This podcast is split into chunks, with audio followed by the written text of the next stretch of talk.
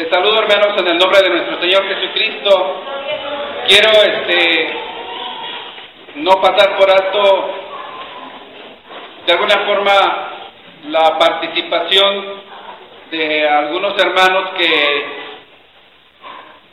han sido apoyo en la obra del Señor y como decía el siervo de Dios, gente que no aparece al frente, que no que en muchas ocasiones la iglesia no se da cuenta del trabajo de ellos.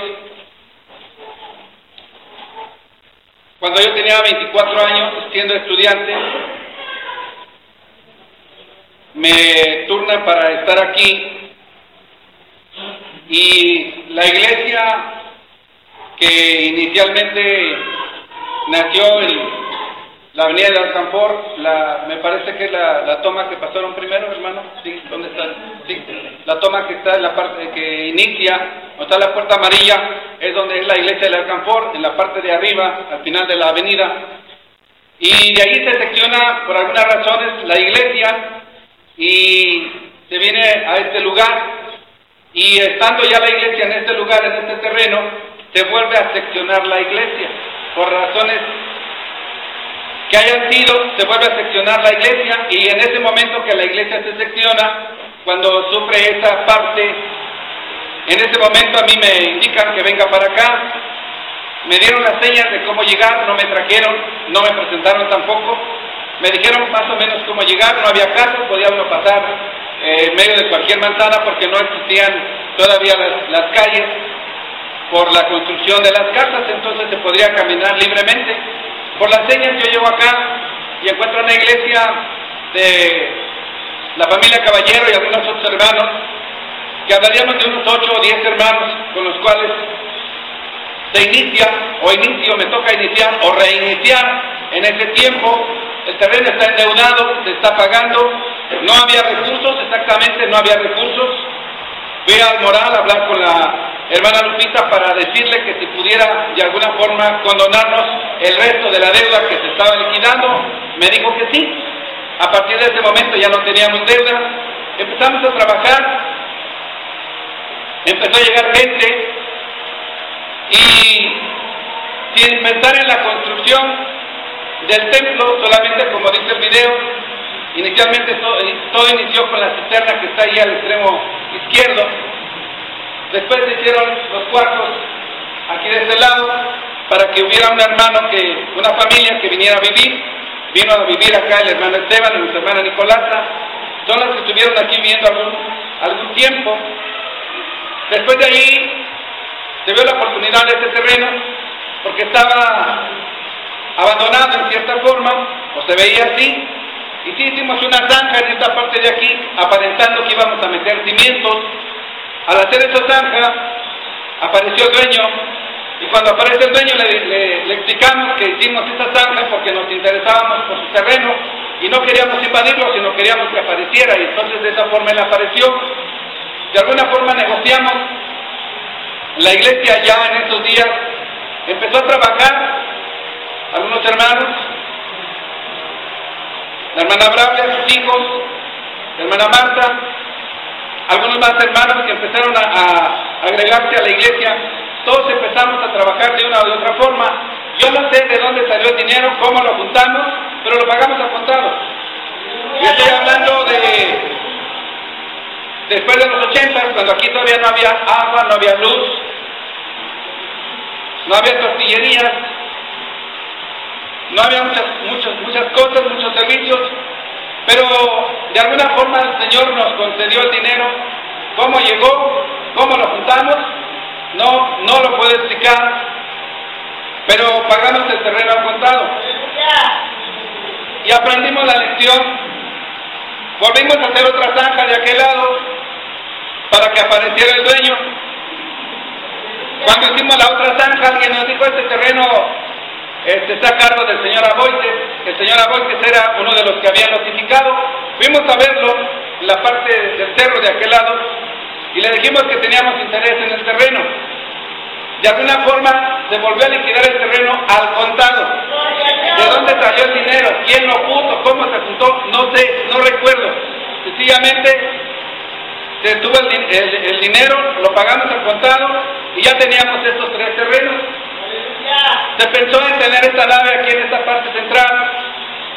La idea, en ese entonces, se acostumbraba que las iglesias asistían a todos los aniversarios.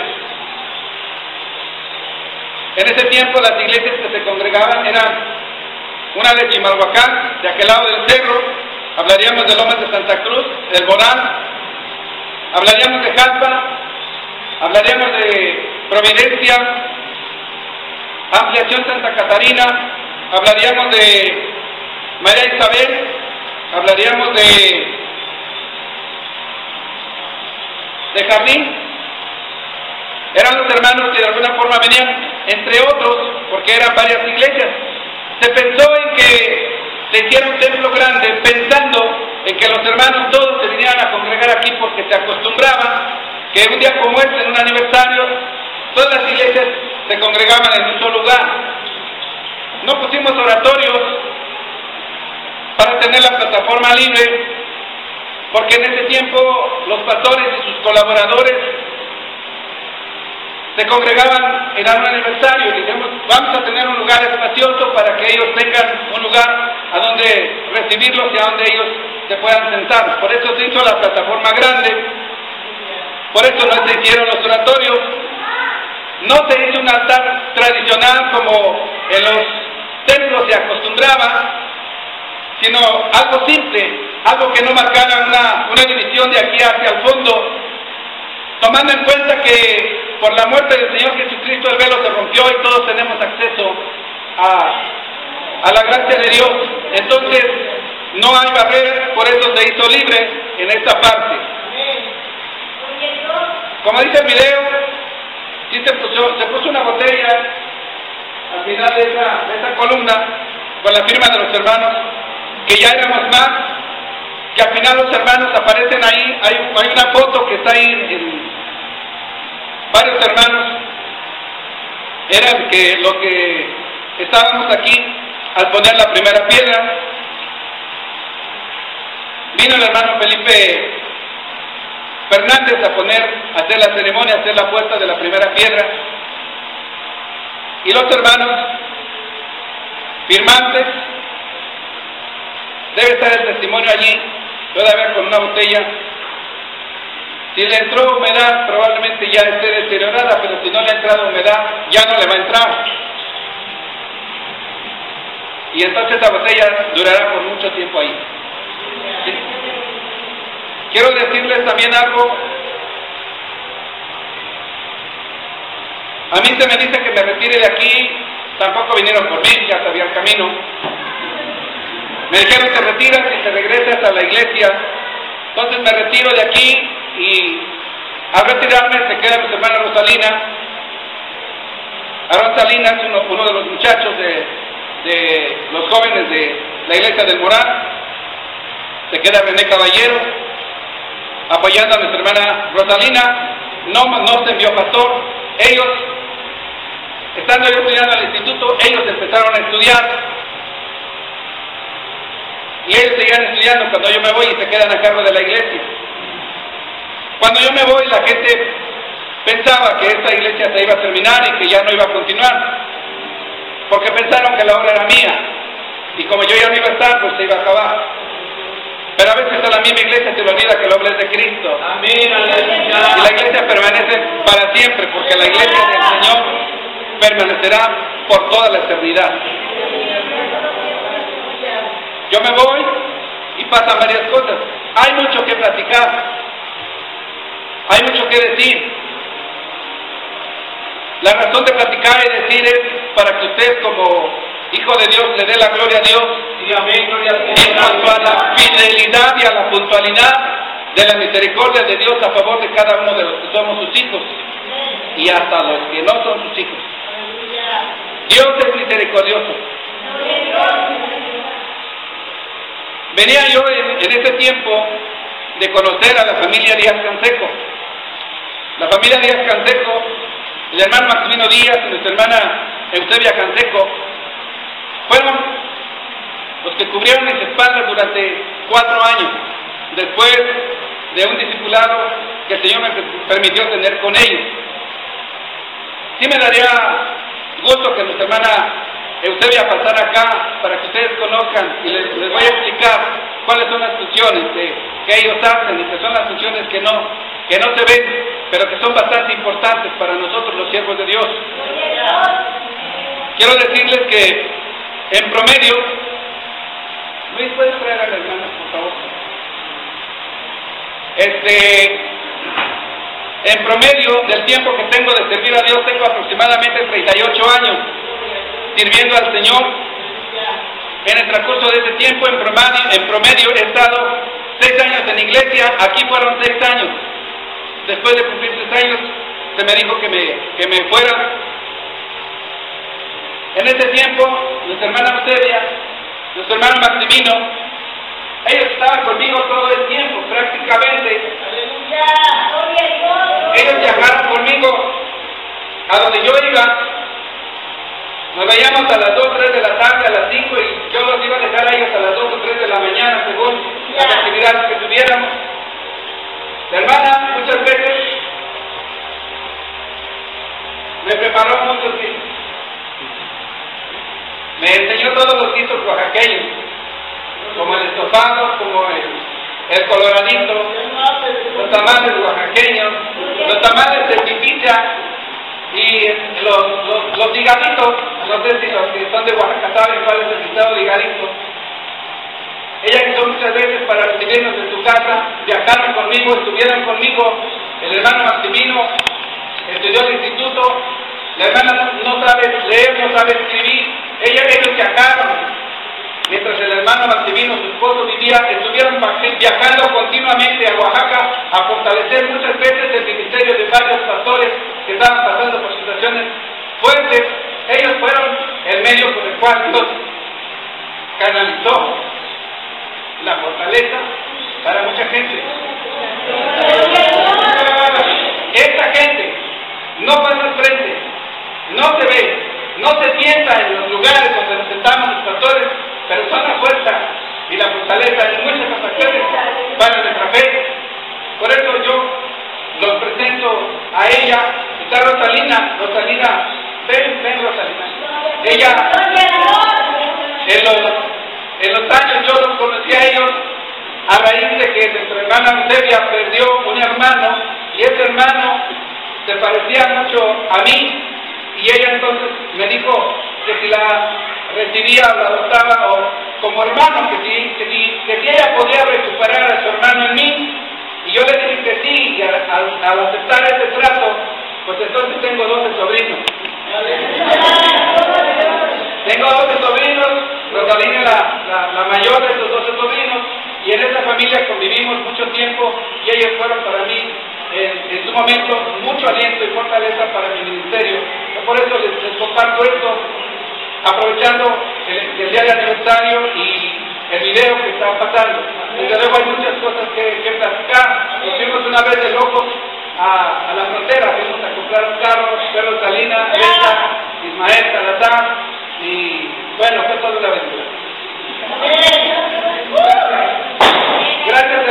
A yo le doy hermanos porque en donde quiera que estando, Dios ha provisto a alguien que esté conmigo. Actualmente está conmigo nuestro hermano eh, José Galicia y mi hermana este, Elizabeth. Hermano, ¿dónde están? ¿Se fueron a la tienda? Ellos son los que ahora están conmigo. Bueno, ahorita que ellos salieron, este, ellos están ahora conmigo, ellos son los que están al tanto de mí, son los que ven. La hermana, la hermana Elizabeth son ahora los que ellos están conmigo, ellos son los que velan de alguna forma por mis actividades, por mi vida espiritual. Les encargo a ellos mi vida, les digo, cuando vean que la riego, cuando vean que algo, hago, algo está mal, alguien tiene que estar a cargo de mí, porque yo no tengo pastor, al no tener pastor necesito que alguien esté conmigo para no regarla tan feo, siempre la riego, pero no tan feo.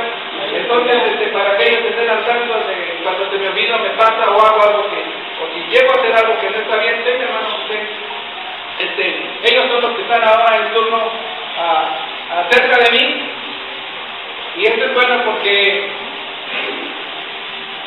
Ellos son parte de mi mente, parte de mis oídos, parte de mi boca, parte de mis pies. Ellos están ahora conmigo. Como estuvo el hermano Martimino, como estuvo la hermana como han estado otros hermanos. En el caso de cuando estuve en el CEP, estuvo nuestra hermana Jocabel a cargo de las cosas que yo hacía bien, de las cosas que no hacía también, pero hacía, ella estaba a cargo en ese tiempo, cuando yo estuve en el CEP. Ellos, este, este, cuando yo estuve en el Morán, y cuando está en otras iglesias, Dios siempre ha provisto a gente que esté a cargo y a pendiente de mí. Yo gracias a ustedes, hermanos, porque ustedes pueden ser parte de la gente que los siervos de Dios necesitan. Y al ser siervo de Dios, ya hermano Raimundo, su esposa y sus hijos, alguien de ustedes debe estar al tanto de ellos. Está el hermano Guillermo y su esposa también en su lugar, alguien debe estar a cargo de ellos, porque nosotros nos equivocamos. Alguien debe ser nuestra conciencia que nos esté recordando, haciendo observaciones de están bien las cosas.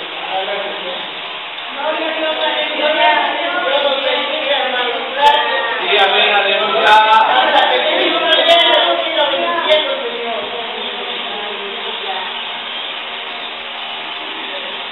Quiero compartir con ustedes, quiero decirles a ustedes que Dios viene por una iglesia, viene por su iglesia, pero Dios viene por una iglesia sana. No viene por una iglesia enferma. Una iglesia que esté enferma no se va con el Señor. Necesariamente tiene que ser una iglesia sana. Hay problemas en todas las iglesias. Hay problemas en todos los ministerios, a todos los niveles, desde un congregante hasta alguien que tiene un ministerio, en, en un grupo de sociedad, tiene problemas, es criticado, es menospreciado y a veces hasta difamado por la misma iglesia. Los problemas que vienen, que se suscitan en la mayoría de los casos es entre el mismo pueblo de Dios. La gente de afuera muy poco se mete con nosotros. Aquí, por ejemplo, todas estas ventanas se hicieron de fibra de vidrio y se puso techo de lámina en ese tiempo porque nos apedreaban.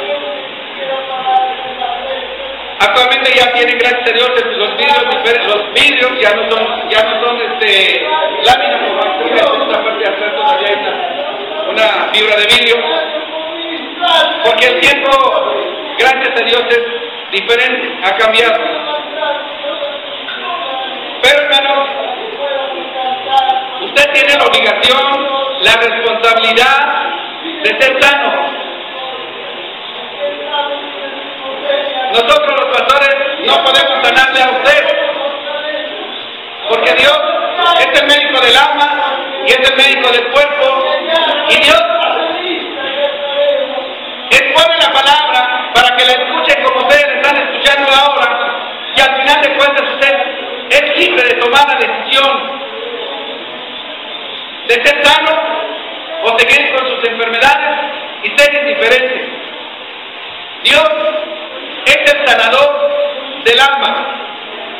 Hay gente que se enferma del cuerpo porque antes se ha enfermado del alma. Dios quiere que seamos un pueblo libre. Hemos hablado, hemos predicado, hemos escuchado, hemos citado, hemos leído el Evangelio donde dice, y conoceré la verdad, y la verdad os hará libre. Pero hay gente que aún proclamando y leyendo y escuchando y testificando no es libre. Crea sus propias ataduras, crea sus, propias, sus propios límites para no pasar. Hay gente que tiene años en el Evangelio y pudiera hacer un balance con una persona que no conoce a Dios, que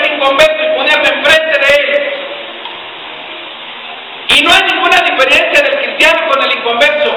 Uno cree y dice conocer al Dios vivo, el otro está metido en la idolatría y no hay ninguna diferencia. Yo creo que nosotros tenemos la responsabilidad y la obligación de ser diferentes para la gloria de Dios. Vienen generaciones atrás de ustedes, son sus hijos, son sus nietos, si usted tiene un mal testimonio, si usted tiene una, una fe tibia o una fe muerta, donde no manifiesta una fe que hace milagros, no puede dejar una herencia de lo que usted no tiene. No puede dejar una herencia de fe en alguien. Cuando ve que usted no tiene nada que darle, hablando positivamente. Si hablamos, por ejemplo, de murmuraciones, ¿en qué casa de los cristianos no habrá murmuraciones? Cuando hay cambios de directiva, cuando hay cambios de cambio presidente de sociedad, cuando se cambia alguien de ministerio, cuando el pastor decide algunas cosas y las avisa, ¿en qué casa de los cristianos no hay inconformidad? Es una característica permanente, es una característica que ha existido siempre. Aún cuando Dios muestra la gloria, su gloria a través de los labios y de la vida del siervo de Dios, la, iglesia, el pueblo sigue murmurando. Prueba de ello es que el pueblo de Israel peleaba contra Moisés. Moisés les dijo, ustedes no pelean conmigo, ustedes están peleando con Dios. Y la gente decía, bueno, está con nosotros Dios o no está. ¿Por qué? Porque tenían adversidades. Malamente alguien, si alguien evangeliza diciendo que los que al aceptar al Señor Jesucristo no tiene problemas, se está evangelizando mal y eso es mentiroso. Porque el Señor Jesucristo dijo, en el mundo vas a tener problemas. Él dijo, en el mundo vas a tener problemas. Y la Biblia dice, los enemigos, tus enemigos son los de tu propia casa.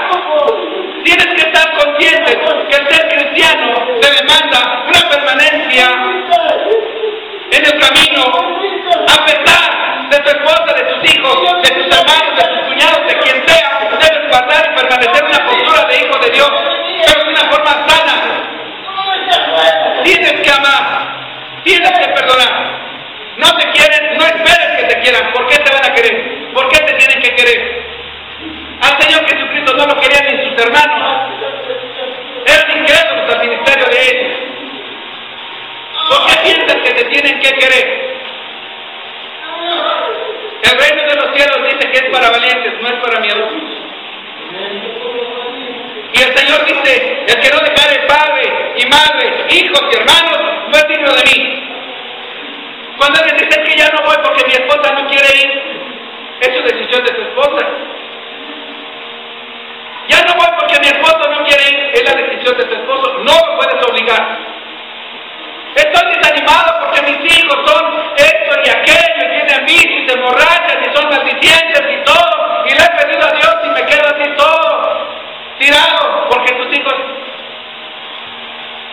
tú una vida como la de Job.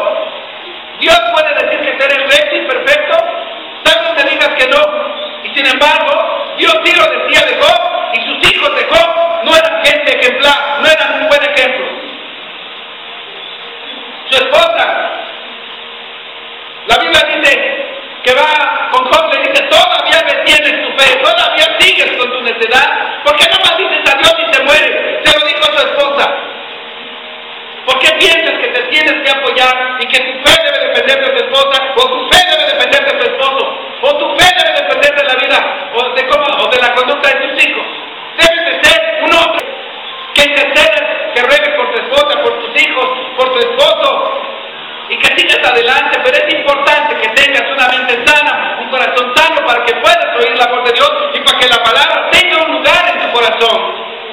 Si tienes odio, si tienes rencor, si tienes resentimiento, si tienes amargura, si tienes decepción, si criticas, si te llenas el corazón, el alma de crítica, cuando llegue la palabra no tiene lugar porque está lleno de cosas sucias que tú dejas entrar por tu mente y que bajan en tu corazón y por eso la palabra no llega a tu corazón porque hay un lugar que Dios quiere pero que está ocupado con ese tipo de cosas. Dios quiere sanar tu mente. Romanos 12, 1 y 2. Dios quiere que nosotros ya no pensemos como pensamos. Si alguien lo tiene, le puede dar lectura. Santo, agradable a Dios, que es nuestro culto nacional, no conformes a este siglo, sino transformados por medio de la renovación de nuestro entendimiento, para que comprobéis cuál sea la buena voluntad de Dios, agradable y perfecta. Si no cambiamos de forma de pensar, vamos a seguir siendo los mismos. Pensamos que el pastor tiene la responsabilidad total de nosotros. Él tiene la responsabilidad de proclamar las verdades divinas para que ustedes las escuchen y los que deben de tomar las decisiones son ustedes. La iglesia debe continuar, la iglesia debe crecer. Todos pensamos que la iglesia debe crecer por el trabajo del pastor. El movimiento cristiano interdenominacional o el que quiera usted ha crecido no por el trabajo de los pastores, ha crecido por el trabajo de la iglesia. Aleluya. Dios le da lugar a los pastores para que seamos administradores de talentos. Ustedes tienen talentos, cada uno de ustedes tiene talentos. Amén, hermano. En el pasaje de los talentos encontramos que hubo uno al que se le dio un talento y fue flojo, huevón, como quieran llamarle, pero no trabajó. Fue flojo. No trabajó. Es negligente. El que no trabaja es negligente. Y el negligente es candidato. Fuerte candidato a irse al infierno si muere antes de Cristo y después de Cristo al lago de fuego. Dios demanda de que la iglesia trabaje, de que la iglesia sea inquieta. Si usted piensa, ¿por qué yo lo voy a hacer? Si usted piensa, hasta que pusieran de presidente, si usted piensa, hasta el hermano que tiene un ministerio, todos somos llamados. A mí, que me envíe a mí el Señor. Aleluya. Todos somos llamados porque todos tenemos el mismo Espíritu de Dios, todos somos hijos de Dios, y Dios no tiene un, un grupo de hijos trabajadores y uno, un grupo de flojos. Aquí, cuando empezó la obra, yo le dije a los hermanos, quiero dos grupos para trabajar, elijan el lado que quieran. El primer grupo se queda a trabajar, se quedaron niños y mujeres y algunos hermanos, a hacer mezcla, acercar piedras para que se echaran los cimientos. El otro grupo era para visitar casas y andar evangelizando. A. Todos los domingos salía la mitad de la iglesia a tocar puertas. Cada 15 días se proyectaba una película. ¿Usted se acuerda? Yo dije que no había luz. Y es cierto, no había luz. Un grupo de jóvenes de la iglesia del Moral vinieron acá con nosotros. Siempre Dios tiene a la gente indicada para la necesidad en su momento. Me dice, hay un aparatito, era de los jóvenes, era de los jóvenes, por lo que voy a decir, y me dice, ¿cómo ves Jimmy? Hay un, hay un aparatito así, dice, de este tamaño. Dice, lo conectamos dice, a la luz, le movemos el switch, ¿y qué crees? Le chupa toda la luz a todos los vecinos. Y nosotros vamos a tener luz, y con esa luz vamos a poder proyectar. Aleluya. Me hice socio de CABE, fui a las sociedades bíblicas, me dieron mi credencial, y cada 15 días iba a sacar un proyector y una película. Y aquí teníamos cine cada 15 días. Amén. Se ponía este aparatito y proyectábamos películas. Entonces, la gente que recibía la visita de los hermanos en las casas venía a ver la película. Todavía no estaba techado, se estaban levantando los muros y toda esta parte se llenaba. Se llenaba de gente. Hasta los pastores de los templos que estaban alrededor venían acá. Venían así. Yo no los conocía, pero ellos pensaban que yo los conocía, entonces venían así, tapaditos. Y ya ve que siempre tengo un colaborador y me dice, hermano Jaime, ¿qué quieren, qué cree que, quién cree que está ahí? ¿Quién? El pastor de tal parte. ¿A dónde está? Ahí está, ahí estaba el hermano. Venían pastores y se, se los colaban aquí y venían así porque no me querían, porque ellos decían que yo era un vividor, que explotaba la iglesia, que solo los ponía a trabajar y que este lugar yo había hecho cueva de ladrones. Eran, entre otras cosas, que me decían, por eso digo que ser cristiano tiene algunas cosas que no piense que nada más usted vive y nada más usted conoce y nosotros los pastores no conocemos. Se llenaba este lugar, venían los hermanos, venían hermanos de otras iglesias, vuelvo a repetir, venían pastores. En alguna ocasión, teniendo la, la manta aquí colgada, la que era la pantalla, veo que se empieza a sacudir, se empieza a sacudir. Cuando yo veo esto, salgo a ver qué es lo que estaba pasando. Y en esta esquina, y donde termina el templo, encuentro a uno de los muchachos paseando a otro muchacho. Y llego yo y le digo, oye, ya déjalo, ya no le pegues, déjalo. Dice, que es el que le está tirando la pantalla, le está tirando piedras. Ya lo tenía ahí a punta de puntapié y troncón y de todo, y le digo, ya déjalo, que se vaya. Ya me hizo caso, lo dejó, se fue. Y este, y, me dice, hermano, discúlpeme, pero es que le estaba pegando a la pantalla, hermano, pues ¿cómo quiere que le deje que le pegue a la pantalla? Por eso le tuve que dar sus quies, sus. Dale.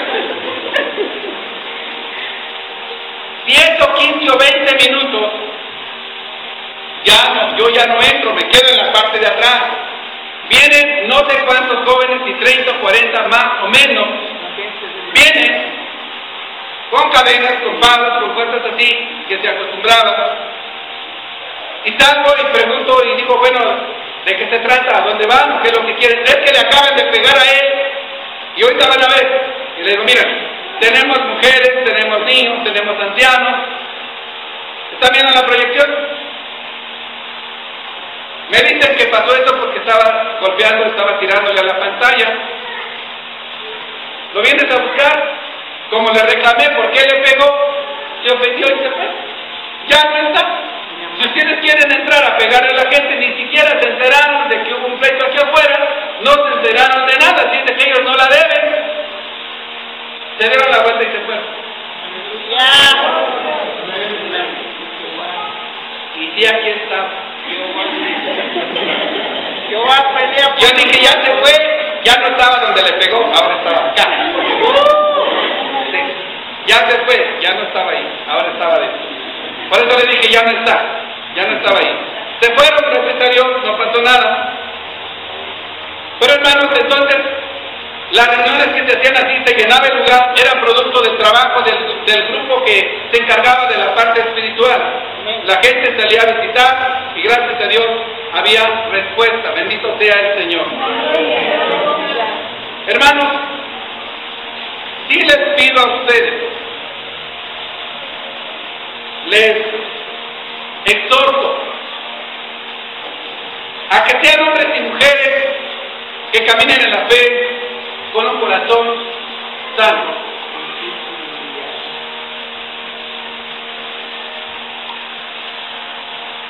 En la iglesia, no vaya usted a pensar que alguien me pasó el dato. Normalmente en la iglesia hay resentimiento, por lo que usted quiera. Usted tiene sus propias razones para tener resentimiento. No todos. Y también hay amargura. Hay amargura en algunos. Están resentidos. Al estar en esas condiciones, tienen una vida de cristianos sin objetivos y sin propósitos. No tienen esa chispa que en otro tiempo tuvieron. Eso los detiene. Y al detenerlos, los hace no fértiles. Hay gente, hay parte de la iglesia que físicamente es joven, pero que son de la, son de la tercera porque ya no están produciendo. Espiritualmente ya son de la tercera edad, aunque tengan 30 años. Ya no producen. Había gente que evangelizaba y deja de hacerlo. Había gente que, visitaba y dejó de visitar. Por lo que sea, porque le hicieron una crítica o porque alguien dijo algo y se sintió agredido y ni siquiera era para él. Entonces vive una, se vive una vida sin propósito y algo peor, algo muy lamentable.